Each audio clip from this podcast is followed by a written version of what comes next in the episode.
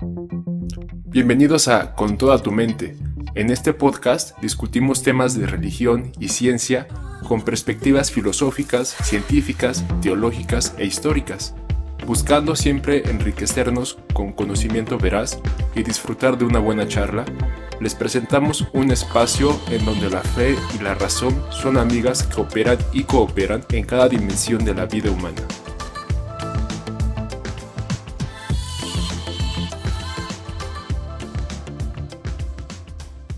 Hola, ¿qué tal? Bienvenidos a una semana más de Con toda tu mente. Qué bueno que nos acompañan. Estamos aquí, Ángel y yo, como cada semana, presentando un nuevo episodio. Y bueno, tal vez este no sea completamente nuevo, sino que vamos a retomar el tema de la semana pasada, que estábamos hablando respecto a la evolución. Y si no has escuchado el episodio anterior, te lo recomendamos muchísimo porque estuvimos eh, reflexionando respecto a las posiciones del darwinismo, del neodarwinismo y de muchas otras cosas bien interesantes de las que nos habló Ángel. Y yo, como buen físico, solo hice preguntas incómodas. ¿O no, Ángel? pues yo creo que ustedes nos pueden enseñar mucho en este, eh, en este aspecto de, por ejemplo, estamos hablando de las mutaciones, de eh, cómo pueden ocurrir a nivel cuántico. Pero sí, o sea, el capítulo pasado estuvo muy rico en entender algunas cosas que a veces no aterrizamos bien en las escuelas o en las iglesias. Y pues yo creo que con esto que dejamos claro en la sesión pasada, podemos dar pie a lo que vamos a ver en este episodio, que ya es más acerca de posturas que no, necesariamente aceptan la evolución biológica como hecho, sino que la cuestionan o incluso la rechazan por completo. Y pues me gustaría empezar con, yo creo que es la postura más, eh, más actual en este debate de la evolución biológica, que es el llamado diseño inteligente. Y oficialmente se le conoce como un movimiento eh, motivado por un cuerpo de conocimientos y también hay inferencias todo de carácter científico que coinciden en que todo lo que conocemos, no solamente las especies biológicas, sino también el cosmos en sí, tiene una, tiene una mejor explicación con un agente inteligente como causa. Y este movimiento yo considero que empezó desde milenios antes. Saben, en la carta de Pablo a los romanos, em, me queda muy grabado cómo Pablo da a entender que podemos conocer algunos atributos de Dios a través de la creación. Entonces yo creo que Pablo tenía bien en claro esta, esta manera de pensar, de conocer a Dios o al Creador a través de su creación. Después lo retomaron algunos teólogos y filósofos eh, en la iglesia primitiva, en la Edad Media, pero particularmente se le conoce a, un personaje muy conocido, cuyo nombre es William Paley, como el padrino o el padre del diseño inteligente, ya que su argumento acerca de un reloj que encuentras en el desierto y le atribuyes a un relojero la creación de ese reloj, pues pegó mucho en aquel entonces para defender eh, la idea de que hay un creador detrás de todo lo que conocemos en el cosmos. Vaya, no hablamos aquí de relojes, sino de especies, ¿no? Entonces, esa es básicamente la definición y como de manera muy breve el origen de este pensamiento del cine inteligente. Y antes de seguir, quiero remarcar que solamente se limita a dar a conocer esta inferencia de que hay una mejor explicación con una causa inteligente, pero no se pretende descubrir la identidad de ese agente inteligente. Hay muchas posturas, algunos dentro de este, de este movimiento piensan que son extraterrestres, o que hubo panspermia, o que incluso eh, se consideran agnósticos, no les interesa, pero también hay muchos teístas en este movimiento. Pero eso ya es más allá del alcance científico eh, del cual está compuesto este movimiento, ¿ya? Ok, entonces, realmente el diseño inteligente, por lo que entiendo Ángel, es mm, más relacionado con la parte biológica o también hay posturas del diseño inteligente en cuanto, digamos, a, a las posiciones eh, cosmológicas? O sea, entiendo que, por ejemplo, unos alienígenas hayan podido generar la vida en ese planeta y películas así como la de Prometeo, ¿no? Que es la secuela de Alien y todo eso, lo, lo entiendo, lo, eh, y entiendo por qué hay gente que, que, cree eso. Pero el diseño inteligente también eh, abarca la creación del universo, los elementos, los planetas, las galaxias, o solamente se limita a la parte de la vida. No, fíjate que sí abarca casi todos los cuerpos o ramas de, de la ciencia que tenemos actualmente, pero comenzó principalmente como una respuesta al materialismo que componía la evolución biológica darwiniana. O sea, en un principio era más motivado por eh, cómo la evolución darwiniana descartaba totalmente a Dios para explicar la diversidad de especies y por lo tanto entró este movimiento eh, junto con el creacionismo que luego veremos después eh, para contraponerse digamos hace algunas décadas yo considero que tomó más peso también en otras ramas como la cosmología, eh, especialmente en cuanto a el llamado ajuste fino del universo y también muy particularmente en cuanto al Big Bang, o sea, considerar que el universo tuvo un principio y que está ajustado finamente en sus constantes eh, universales que ya tú sabrás mejor para que pueda dar vida. Y yo sé más de lo que se sabe acerca de eh, la evolución biológica y cómo este diseño inteligente se ha contrapuesto a estos argumentos evolucionistas. Entonces, es una postura que acoge, digamos, a muchas posturas o subposturas, si lo quieres ver. Algunos que creen en aliens, otros que creen en Dios, otros que creen en la panspermia, otros que pues, no están interesados, pero todos están de acuerdo en que Darwin no es suficiente para explicar las especies y que es necesario incluir una causa inteligente en nuestras teorías.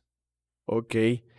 Y el problema con el diseño inteligente desde la perspectiva científica, vamos a decir desde, desde el método científico, es que al, tener un propósito pues de inicio, eh, ¿dónde metes este propósito en el método científico, no? Y ahí es donde aparentemente hay una pues una contradicción entre creer en un agente inteligente que creó todo, que creó la vida, que creó el universo en general y pues el, pues la creación que intenta descubrir por sí mismo o por sí misma, perdón, la pues la, naturaleza de las cosas y el funcionamiento de las cosas. Entonces entiendo cuál podría ser el problema con el método científico. Sin embargo, hay que recordar que pues el método científico eh, tal cual, y de hecho lo hablábamos la semana pasada, no existe uno bien definido. Por supuesto que existe una guía y no, no, no quisiera eh, mm. que, que, mi comentario así se tomara como que no, no existe el método científico. No, por supuesto que existe. Sin embargo, no, no hay un único método científico. De hecho, eh, hablábamos también que las ciencias como tal eh, lo que se considera ciencia y lo que no se considera ciencia sigue en debate, es un debate abierto. La filosofía de la ciencia ha, pues ha aceptado eh, que se pueden aplicar diferentes métodos científicos y se ha aceptado la existencia de protociencias y se mm. han eh, abierto o se han identificado pseudociencias que intentan aplicar métodos científicos y obtener resultados pues completamente fuera de, del pensamiento eh, analítico. Y, por otra parte, eh, pues tenemos el, eh, el, diseño inteligente que intenta cuadrar la ciencia, pero con, con la perspectiva de que existe un ser sobrenatural, más inteligente, más capaz, con otras habilidades que desconocemos, pues que lo ha creado todo. Y justamente creo que eh, el diseño inteligente o las personas que, que concuerdan con esta visión de, de, las cosas intentan jugar con las reglas de la ciencia y eso me parece algo muy honorable.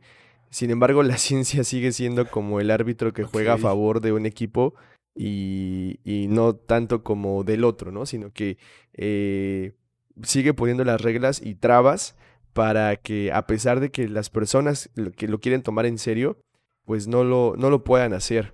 Y de hecho me contabas respecto a una, un juicio, ¿no? Que hubo. Eh, mm. y, a ver, ¿por qué no nos cuentas un poquito esa historia, Ángel, antes de, entrar en el siguiente tema? Sí, claro. En el debate del diseño inteligente contra evolución se ha visto más fuerte en Estados Unidos. Y hubo un juicio muy conocido hace algunos años eh, respecto a una escuela que quería incluir o cambiar, si no mal recuerdo, algunos temas o materias vistos en clase de evolución biológica para darle más pie a eh, explicar, bueno, a estudiar el diseño inteligente. Pero eh, incluso los mismos partidarios de este movimiento de diseño inteligente estuvieron en contra de esto debido a que cambiar la currícula de una escuela no es poca cosa, o sea, se debe de hacer de manera muy, eh, muy prudente con mucha cautela. Pero los jueces y algunos profesores aprovecharon esta oportunidad para etiquetar al diseño inteligente como un movimiento religioso más allá de un movimiento científico. Y por lo tanto hacer el estigma social de que eh, es más como basura intelectual y con un poco de religión que no vale la pena consultar. Y en este juicio, pues honestamente, al revisarlo con detalle, eh, se puede ver que fue más una intención política, digamos, una agenda tal vez pro-evolucionista, más allá de buscar una, una correcta metodología para legislar la educación científica.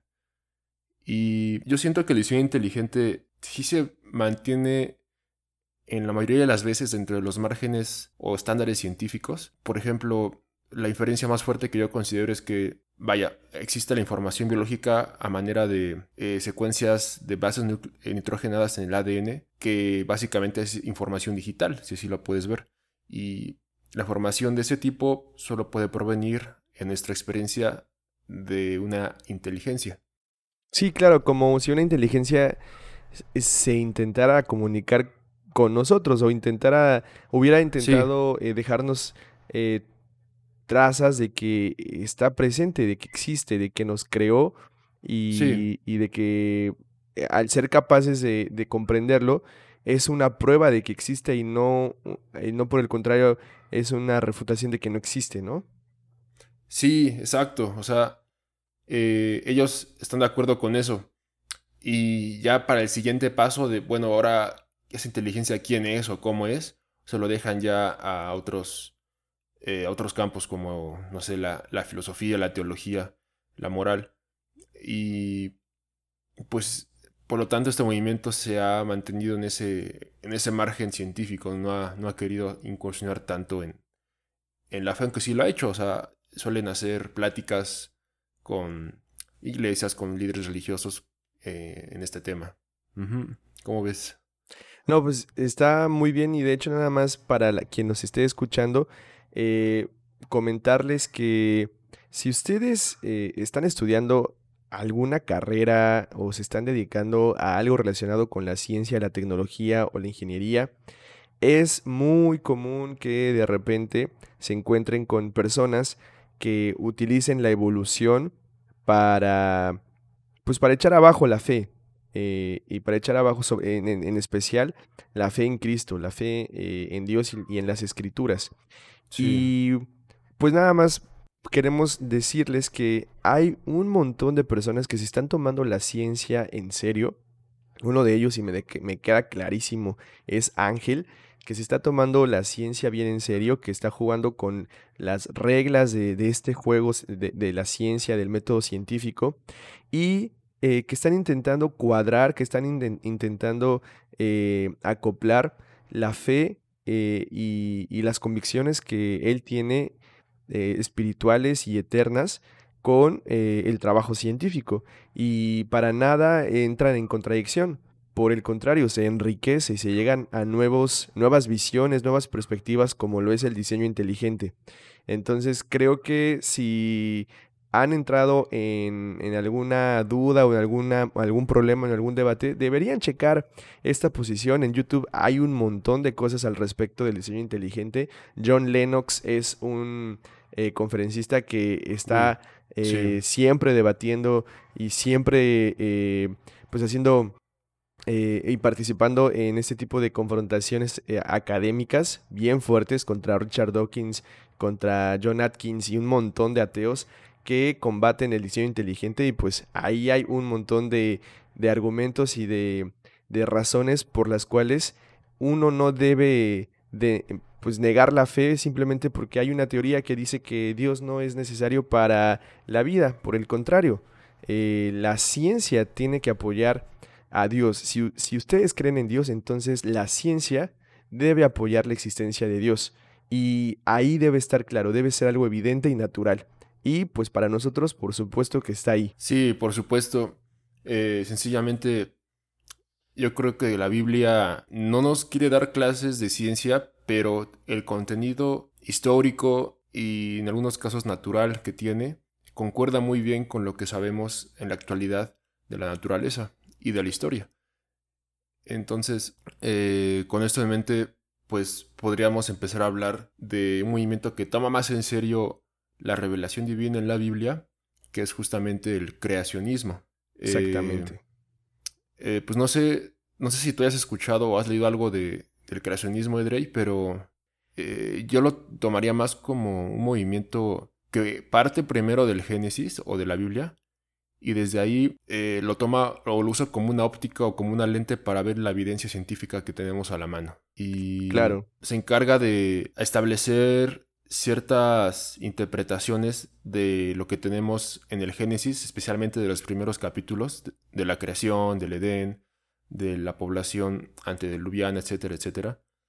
Y entender cómo podría encajar la evidencia geológica, histórica, eh, antropológica con estos relatos. Bueno, a mí me parece un movimiento, eh, yo me considero creacionista, pero dentro de este movimiento hay otras también, hay otras subposturas o eh, interpretaciones que derivan de especialmente de los primeros eh, siete días de la creación, ya que algunas personas que toman una interpretación más respetuosa y literaria de esta porción del Génesis consideran que los días de la creación fueron días literales, o sea, días de 24 horas, días terrestres. Sí. Mientras que otro grupo de personas eh, considera que pues, no necesariamente tienen que ser días de 24 horas, pudieron haber sido eh, milenios, ¿no? O millones de años. Y pues no sé tú qué piensas de eso, Tú tal vez sabes más de esto del Big Bang y eh, los orígenes. Este, pero yo en lo personal me considero más, sí, un creacionista, pero de la Tierra, pues que sí puede ser vieja, o sea, no necesariamente tiene que tener eh, miles de años solamente. O sea, tú, a ver, ¿tú consideras que la Tierra podría, podría ser una Tierra más joven de la que dice la ciencia? Sí, o sea, o sea yo creo que con todas las cosas que ocurren en el cosmos y que seguimos descubriendo, no me sorprendería que la Tierra tuviera solamente algunos miles de años, tal vez cientos de miles o decenas de miles de años. Eh, sin embargo, es algo que a mí no me inquieta saber, ¿sabes? De la misma manera que no me inquieta saber, eh, no sé, qué fruta fue la que comió Adán o el, el, si el cabello de Jesús era ondulado o, rizado o lacio, ¿no? O sea, esos detalles a mí no me, no me inquietan saber porque al final yo sé que todo eso pues tal vez en un futuro lo entendamos y lo sepamos, pero por ahora no necesito saberlo. Sí, sí lo entiendo. Y de hecho, eh, digo, ahorita podríamos tocar el tema así muy como por encimita porque es algo bien interesante el, creacionismo desde el punto de vista de la física, desde el punto de vista desde la, de, la cosmología. Eh, y lo podemos, y tal vez el siguiente capítulo podrá tratar de eso. Eh, nada más tengo algún un, comentario al respecto y es que realmente no hay una teoría física en este momento que diga cómo se creó el universo.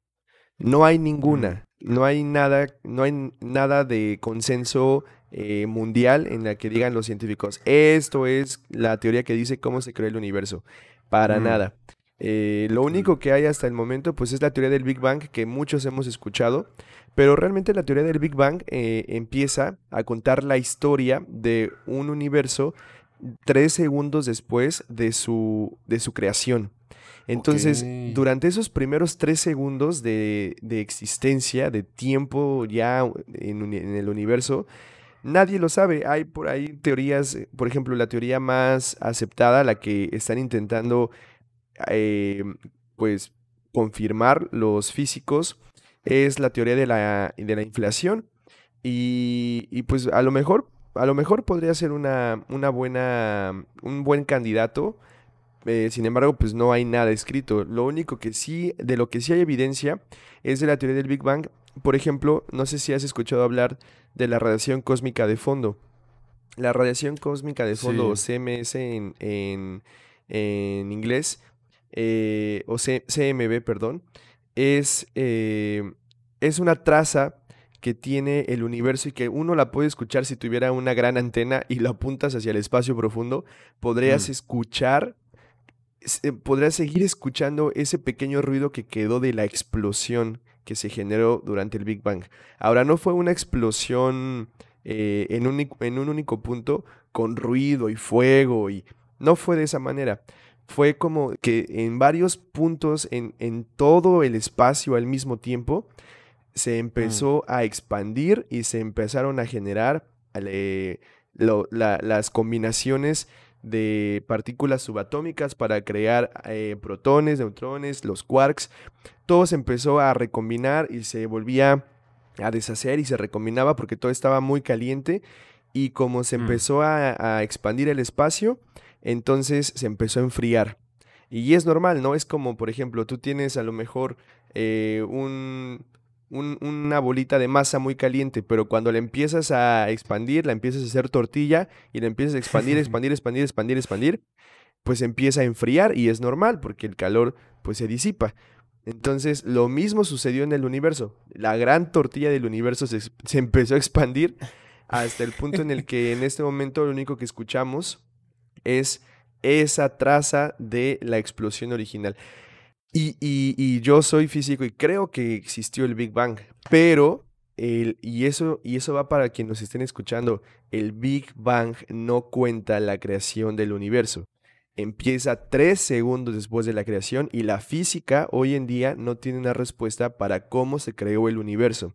Entonces no hay ninguna contradicción entre saber que el Big Bang fue como, como lo están diciendo en la ciencia, en la física, y seguir creyendo que Dios creó el universo. Y, yo también me considero creacionista y creo que la, ciencia tiene un, papel en, encontrar los métodos eh, a través, los métodos naturales y los fenómenos a través de los cuales se pudo realizar la creación en general. No estamos diciendo por qué ni para qué se hizo, simplemente estamos dando una respuesta al cómo se hizo, cómo probablemente sucedió. Eh, y, pues al respecto, Ángel, de hecho tienes mucha razón. O sea, ¿por qué es necesario conocer el, de dónde viene el universo? ¿O por qué es necesario saber cómo se creó? Bueno, son preguntas que a lo mejor sirven solamente para responder una buena conversación o para animar algo o, para despertar el interés en una buena plática. Pero creo que más allá de eso, si, si conocemos el pasado, entonces podríamos saber hacia dónde vamos de manera eh, general y de manera física, me refiero al mundo físico. Eh, conocer el pasado es al mismo tiempo poder prever el, futuro. Estoy hablando como desde, desde, la perspectiva física, pero me queda mm. claro, Ángel, y eso, y eso también creo que eh, ha ayudado mucho a mi fe, me queda claro que Dios está fuera de las leyes que él creó. Entonces, él pudo haber creado un universo que pareciera que tuviera millones de años de existencia cuando realmente pues habría tenido algunos cuantos milenios o algunos cuantos cientos de años y mm. comenzar a hacer funcionar las cosas como si fuera viejísimo pero pues no tenía tantos años en realidad. y por, eso, por esa razón, eh, no sé si te has preguntado cómo es que datan la edad de la Tierra. La, edad de la Tierra se data a través de pruebas geológicas, pero sobre todo a través de pruebas radiactivas. Se agarran los elementos que se sabe que son radiactivos y se mide su vida media. Y con base en la vida media y con base en lo que se sabe y cómo se desintegran los elementos, pues se calcula eh, esa, esa, edad eh, y más o menos se puede decir que se tienen millones de años. Pero realmente no, tampoco hay un consenso de cuál es la edad de la Tierra. Hay estimaciones, algunos hacen unos cálculos y dicen que son 6 mil millones, eh, perdón, 6 millones de años, otros dicen que pueden ser 3 mil millones de años, que el universo tiene 3.7 millones de años, en fin, hay, hay, hay un... No, no hay un consenso eh, establecido, pero se habla de millones de años de existencia. Entonces, eh, pues mm. cuando las cosas salen mal, solo le quitas un par de millones, se lo aumentas otros cuantos y no te afecta en nada, como dices, no me afecta en nada que tenga mil millones o trece millones, igual fue hace un montón. Bueno, pues realmente eh, en eso está la física. La física está esforzándose por saber de dónde venimos y hacia dónde vamos eh, de manera material y completamente material y completamente física. Entonces, em, creo que, creo que Mm, así mi posición como, como físico creacionista es el mecanismo del Big Bang está probado que, que, existió, que fue así, y no entra en contradicción con, con mi fe en la creación por parte de Dios. Entonces, no, e, el creer en, en, el Big Bang, bueno, no creer, sino el reconocer la teoría del Big Bang como, como una teoría aceptable eh, científicamente, no, no entra en contradicción con, con, mi fe en la creación eh, y en la creación por parte de Dios, en la creación divina, porque no es para nada lo mismo, no están hablando de lo mismo, ni siquiera están hablando del mismo tiempo, ni en la misma época. Y si acaso lo que hizo tal vez el ser humano a través del Big Bang es pues descubrir un poquito de cómo fue el mecanismo de la creación. Y eso estaríamos hablando de algo muy interesante, estaríamos honrando a Dios a través de, eh, mm. de, descubrir, de, reconocer ese mecanismo y, y, pues simplemente maravillarnos de la sabiduría y de las habilidades que tiene este ser supremo. Así que em, pues sí, Ángel, realmente no, no entro tampoco en, contradicción ni en afán. Ahora entiendo que hay mucha gente que se dedica a eso y la respeto profundamente. Sin embargo, em, creo que como, como parte del diseño inteligente y como parte de una creación, pues toda creación tiene límites para conocer su propia existencia y su propio origen. Entonces, no sé hasta qué punto la física pueda llegar al respecto. Pero bueno, pues sí, esa es mi, postura respecto al Big Bang. Wow, no, o sea, está excelente cómo lo planteas. Eh, me surgen muchas preguntas y, y comentarios, pero yo creo que lo dejaré para, para otro programa que abordemos mejor eh, todo esto del Big Bang y cosas más físicas, pues. Sí, porque de hecho el, creacionismo en la parte de biología está mucho más interesante, podría decir, que la parte física, porque el Génesis nos relata la creación de los seres vivos en siete días, ¿no, Ángel? Claro. Entonces, ahí cómo tú, cómo, cómo puedes empatar lo que dice la Biblia con lo que dice la ciencia. Mira, yo concuerdo con la descripción de un creacionista justamente que se llama Hall Ross, que pueden revisar en su ministerio, si no mal recuerdo se llama eh, Reasons to Believe en inglés.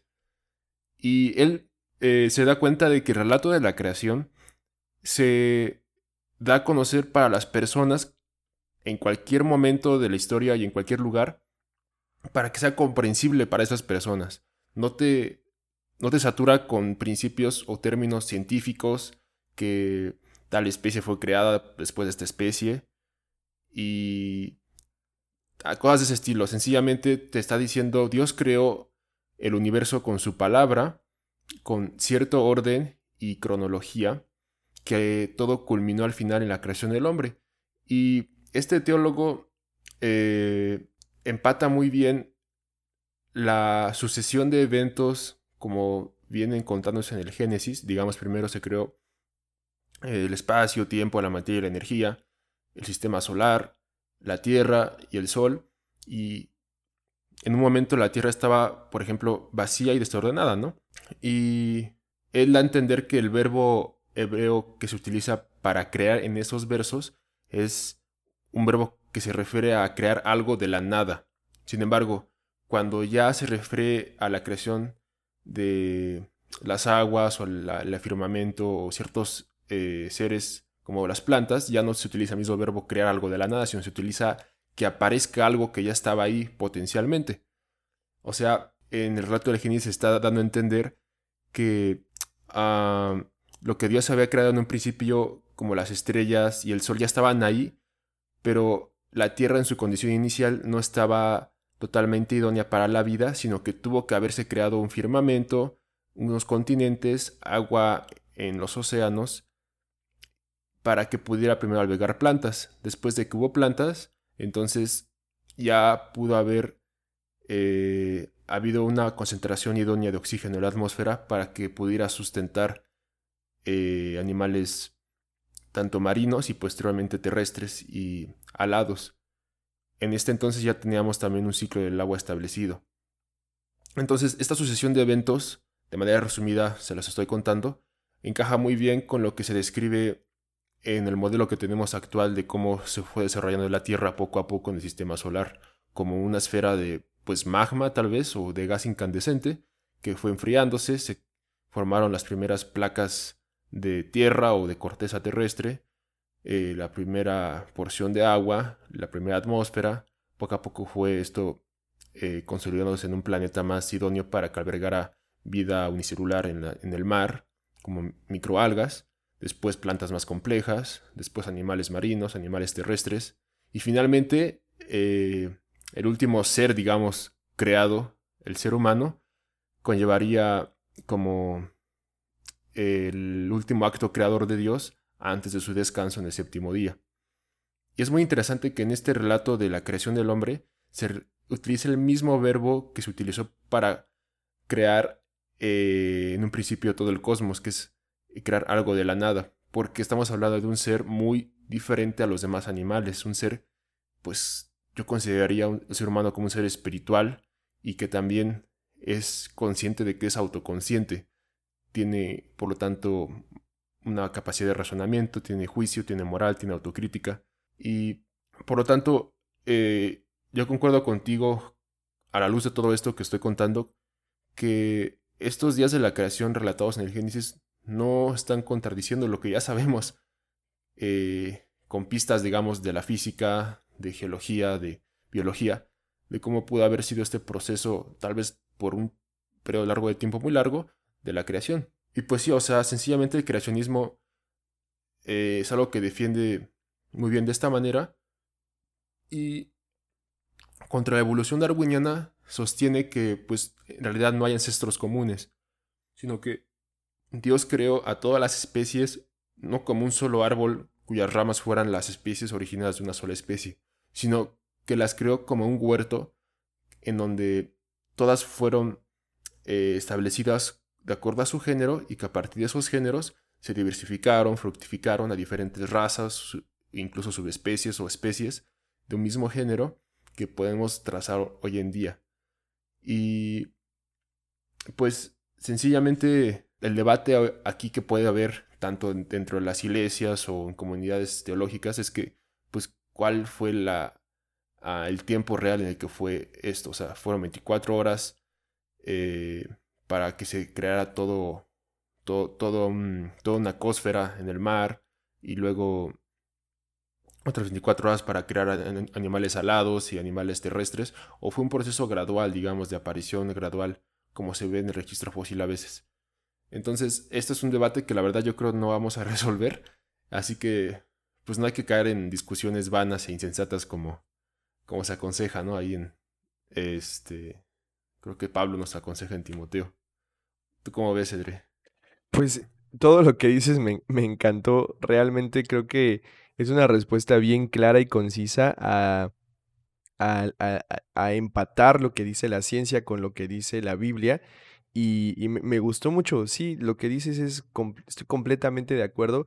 Creo que la lógica que se presenta en las escrituras es impactante. O sea, es una, una, lógica que no tiene ningún otro libro que es considerado sagrado en cualquier otra religión o en cualquier otra creencia o fe. No, no, o la, la, la, e, el relato de la creación es tan sensato, tan lógico, con, con, tanta, con tanta cautela, pero al mismo tiempo... Eh, tan resumido, como decías, tan, tan digerible para todos los seres humanos, por muy eh, intelectuales que sean, o, un, un, pescador como lo eran los, los, los apóstoles, cualquiera podía entenderlo y cualquiera sigue, sigue eh, tener la capacidad de entenderlo. Y, y, creo que, o sea, si un creador hubiera querido que, la que, que su creación conociera cómo fue la creación, hubiera redactado exactamente lo que está en las escrituras. O sea, creo que, creo que esa redacción no puede ser humana, tiene que venir de, de algo que está fuera de, de, la creación, tiene que venir del creador directamente. Es un resumen tan bien hecho que, que y, y que poco a poco la ciencia lo ha ido confirmando. Si bien es cierto que no tiene detalles, no, porque la creación en el Génesis se relata en los primeros tres capítulos, eh, o, en los primeros dos capítulos, si acaso.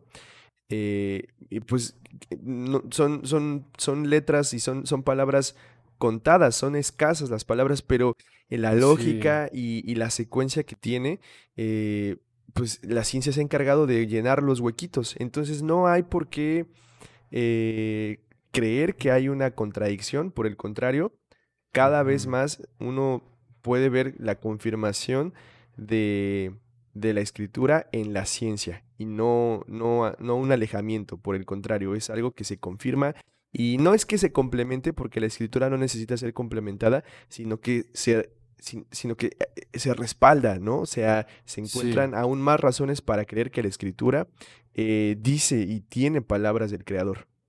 Sí, no, o sea, como dices tú, es algo muy lógico, muy coherente, muy eh, inteligible y digerible eh, todo lo que vemos en el Génesis, cómo fue creado todo.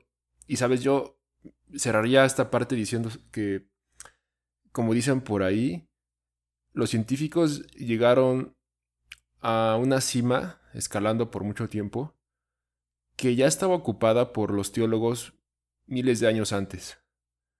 O sea, los teólogos ya sabían las respuestas a estas preguntas solamente basándose en lo que tenemos en las escrituras. Y los científicos, tomando en cuenta su método y sus, eh, su manera de hacer conocimiento, pues llegaron a la misma conclusión mm, con otra vía, pero que es la misma que tenemos en las escrituras.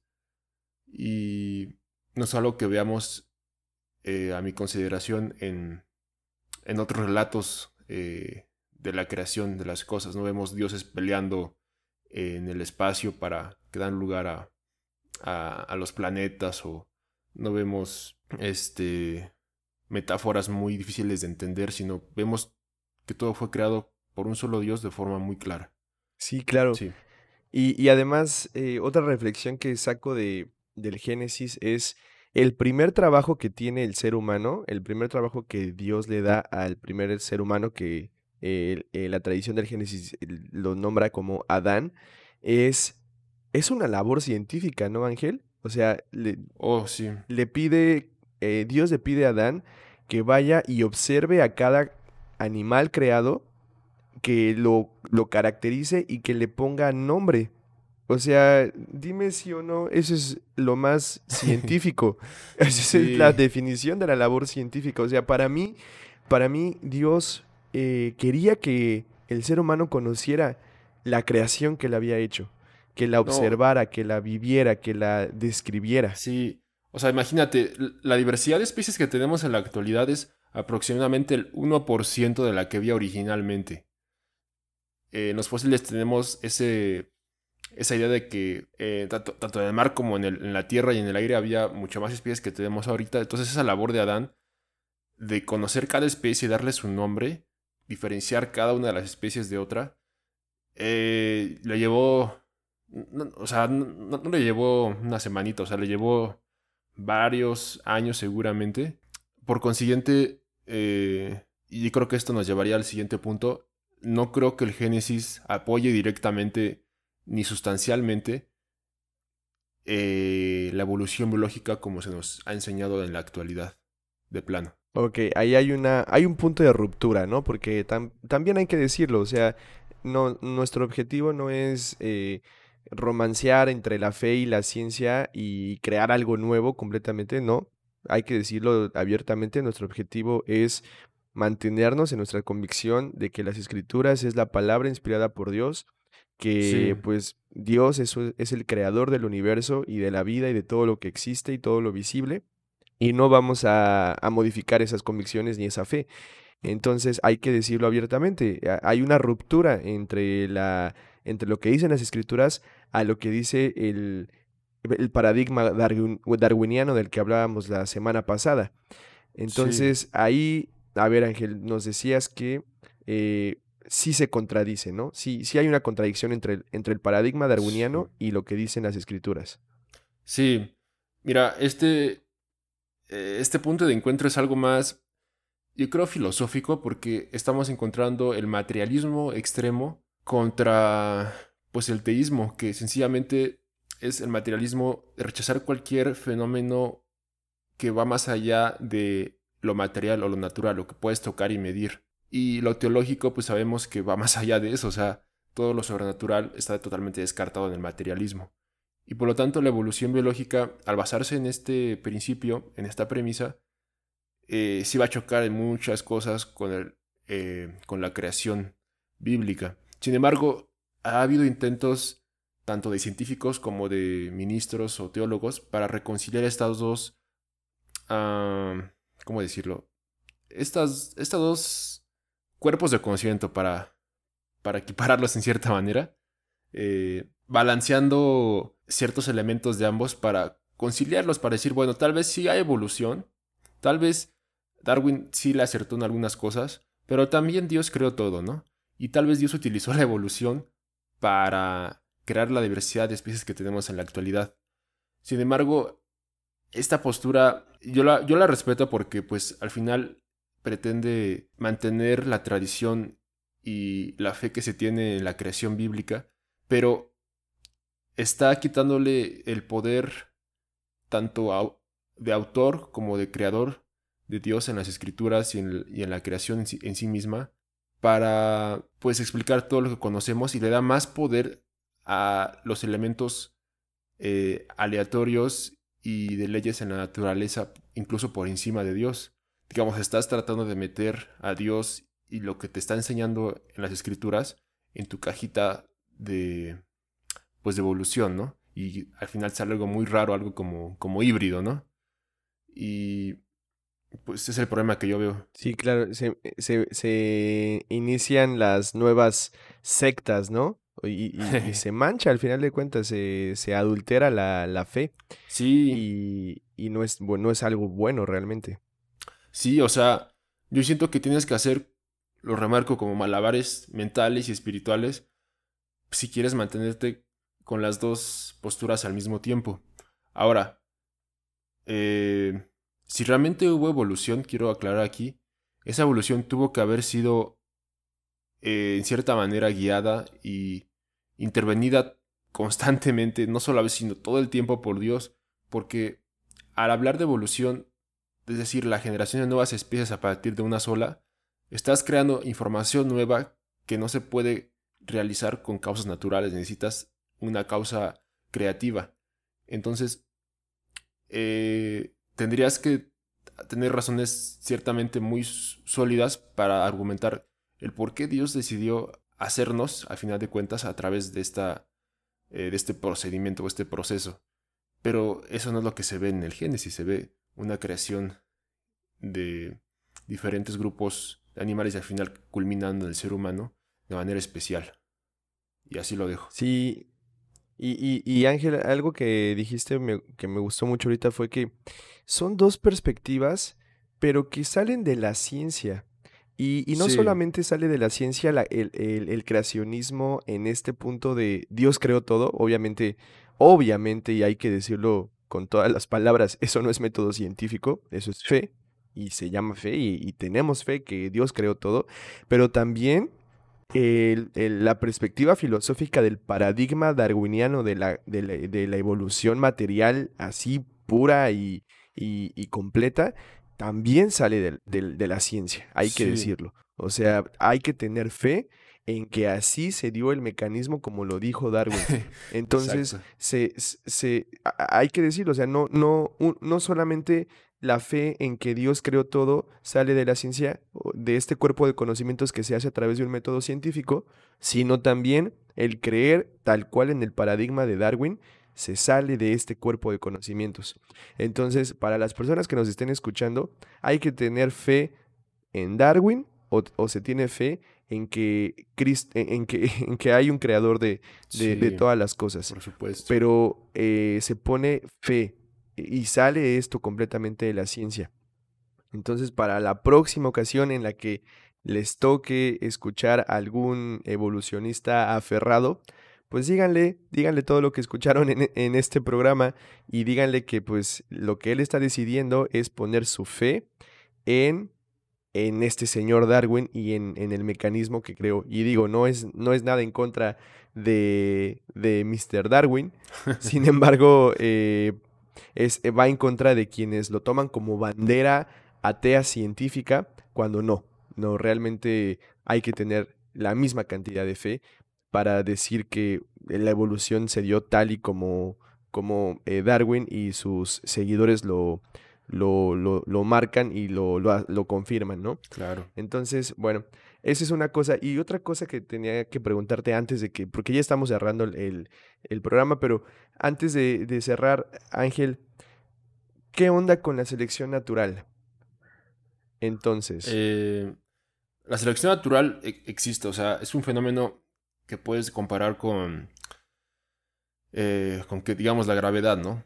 La gravedad es, si lo entiendo bien, eh, es una fuerza que depende de la masa de los objetos.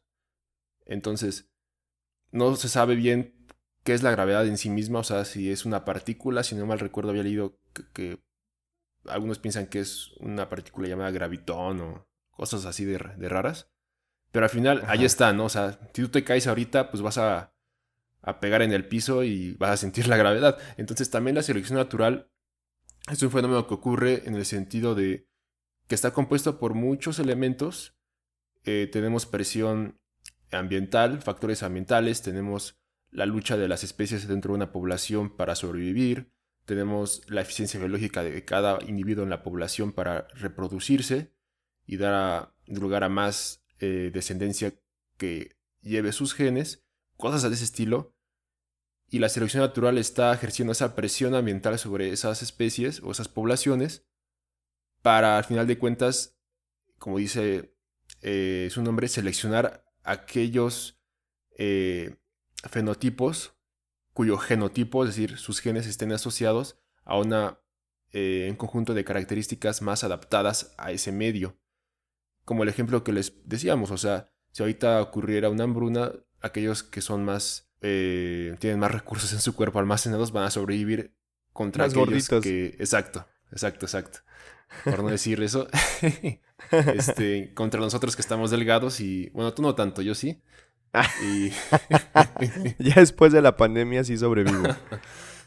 no, o sea, imagínate, o sea, la pandemia es un ejemplo que podemos tomar incluso eh, hay gente más vulnerable a este virus por ciertas condiciones de salud previas que tenían.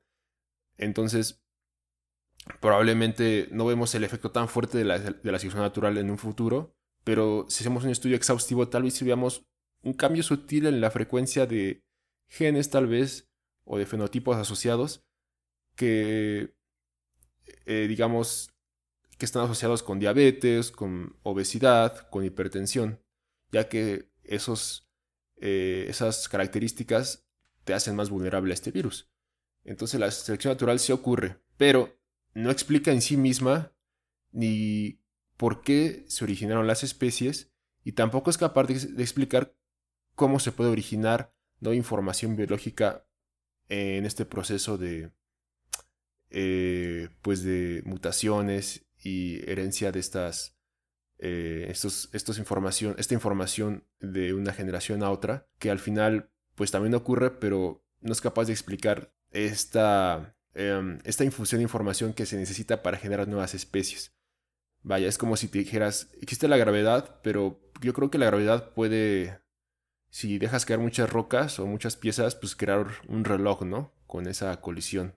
Eh, pues no, o Ah, sea... qué buena analogía. O sea, sencillamente eh, ese fenómeno tiene un límite. eh, y al final, si haces si juegas con la gravedad, pues al final te vas a quedar sin, sin energía potencial. Quieres volver a mover las piezas que dejaste caer por la gravedad. Vas a necesitar más energía, vas a necesitar de tu ingenio para acomodarlas. Entonces, no hay, no hay manera. O sea, es un, es un callejón sin salida. Claro. Sí, lo entiendo perfectamente. Así como lo pusiste, en términos físicos está más que claro. O sea, Claro. la, la selección natural es la interacción de la vida con su entorno. Con, Ándale. eh, es eh, la interacción de la vida con la presión, con la temperatura, con eh, los otros elementos, con la- los conflictos de las poblaciones, con la escasez, con la hambruna, con eh, Sí. un montón de cosas, ¿no? Con el clima. Entonces, eh, Sí. clarísimo, clarísimo, me, me queda muy claro lo de la selección natural, que eh, no eh, entra en, en contradicción para nada con la creación divina. Simplemente es ponerle play a la interacción de la vida con su entorno.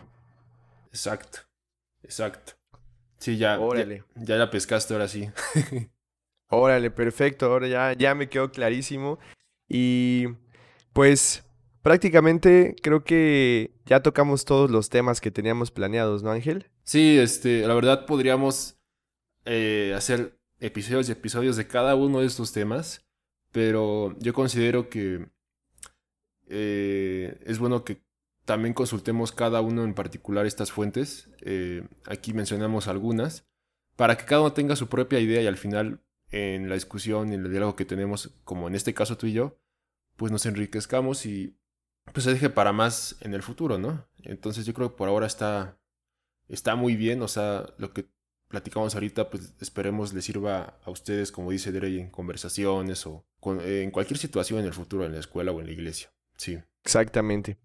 Y pues sí, con, fue con, con mucho cariño y con, con toda la intención de que estas pláticas les sean útiles eh, para, para convencerse cada vez que no hay que cometer suicidio intelectual. Si es que a ustedes les gusta lo intelectual, les gusta la ciencia, les gusta, les gusta lo tecnológico, no hay que cometer suicidio en esa parte de, de nuestra vida porque eh, como hemos estado viendo, la ciencia termina por, eh, la, la ciencia bien establecida y la ciencia eh, bien hecha termina por sustentar y por eh, apoyar, pues lo que dice la escritura desde el inicio. Entonces, eh, pues así que no, pues no, no se desanimen, échenle ganas. Y pues mientras tanto aquí vamos a seguir Ángel y yo platicando de más temas tanto de ciencia como de la escritura, como de la vida cristiana en general.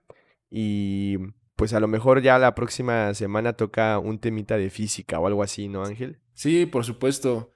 Eh, aquí estaremos hablando de temas eh, biológicos, eh, físicos, también bíblicos, teológicos en algunas ocasiones. Nuestra área de expertise o en la que fuimos formados pues es más biología y física, pero pues como cristianos nos gusta mucho también inquirir en, en las escrituras y pues al final esto lo hacemos para que sea de bendición para ustedes y, y esperamos en un futuro es, pues recibir retroalimentación para algún tema que quieran que hablemos, pues con todo gusto lo hacemos. Exactamente. Sale Ángel, pues como siempre es un gusto platicar contigo, hermano. Estuvo muy, muy, muy interesante todo lo que dijiste y aprendí un montón. Muchas gracias. No, pues a ti por escucharme y por eh, estar dispuesto a, a saber de biología. Ya me tocará a mí estudiar eh, saber un poco más de física. Perfecto. Así que pues Sale. yo me despido y pues gracias a todos. Nos vemos. Sale Ángel, nos vemos. Adiós. Esperamos que les haya gustado este episodio y los invitamos a seguirnos en nuestras redes sociales y asimismo suscribirse al canal para no perderse de los episodios y así juntos descubrir que es bueno amar a Dios con todo nuestro corazón, alma, fuerzas y con toda nuestra mente. Hasta la próxima.